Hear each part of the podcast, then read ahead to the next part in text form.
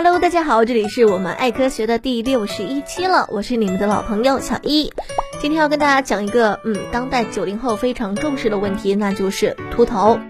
现在啊，秃头可以说是当代九零后年轻人们最困扰的一大问题了。因此，一旦有据说可以治头秃的办法，大家就会跃跃欲试。最近啊，就有一项韩国最新研究表明，泡菜能够治疗秃头。韩国的泡菜真的有这么厉害吗？一起来听听本期的我们爱科学吧。首先呢，让我们一起来看看这项研究到底是怎么一回事。这项研究是发表在《世界男性健康杂志》上的，是一个开源索取的学术期刊。标题是一个疑问句：泡菜和大酱益生菌作为功能食品，能否改善雄激素源性脱发？这个研究经费呢是来自于一个厂家提供的，而这个公司啊正是这项研究所使用产品的生产商。嗯，感觉话说到这里，大家就可以 开始想象了。其次呢，再说说这项研究的内容吧。这项研究其实并不是吃泡菜，虽然文章标题里提到了泡菜和大酱，但是研究并不是吃这两个东西。研究的对象是来自于泡菜和大酱的益生菌。泡菜和大酱在发酵的过程中会产生大量细菌，其中一些可能是有益于人体健康的。但是泡菜中到底有多少活的益生菌，实在是难以控制。而大酱通常是烹饪之后食用，也就更难有一些其他细菌留下了。该公司的产品是把泡菜和大酱发酵产生的益生菌加到其他辅料中制作成饮料，然后在市场上作为非处方药来销售的。这样的产品啊，理论上来说，对于功效成分就能够进行掌控，跟吃泡菜完全就是两码事儿。所以它这个标题啊，涉嫌了偷换概念。再者啊，这项研究也并没有研究治疗秃头。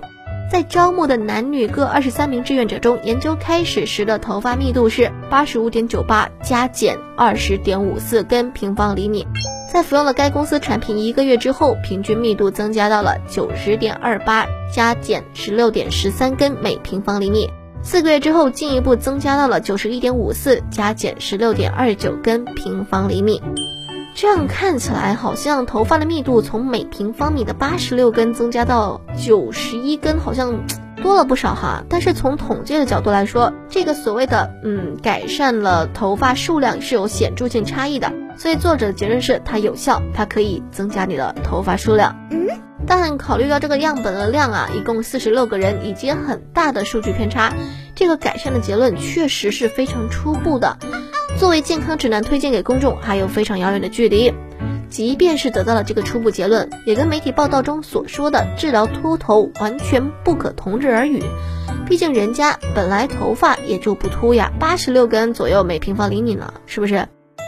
而且啊，我们再来讲讲泡菜。大家都知道泡菜是一种传统食品，在世界很多地方都存在，但是它是一种经过发酵的蔬菜，它可以产生一种特殊的风味口感，但是。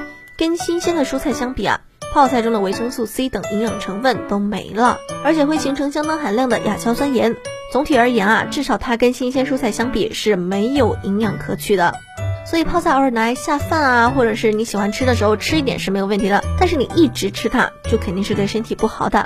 综合以上四点来看，我们可以知道，就是泡菜治疗秃头是完全不靠谱、不实际的。而且泡菜是一种不健康的食品，所以也不推荐大家过多的食用。所以，如果大家想要治疗秃头的话，还是另辟蹊径吧。好啦，本期的我们爱科学就到这里喽，让我们下期再见喽，拜拜。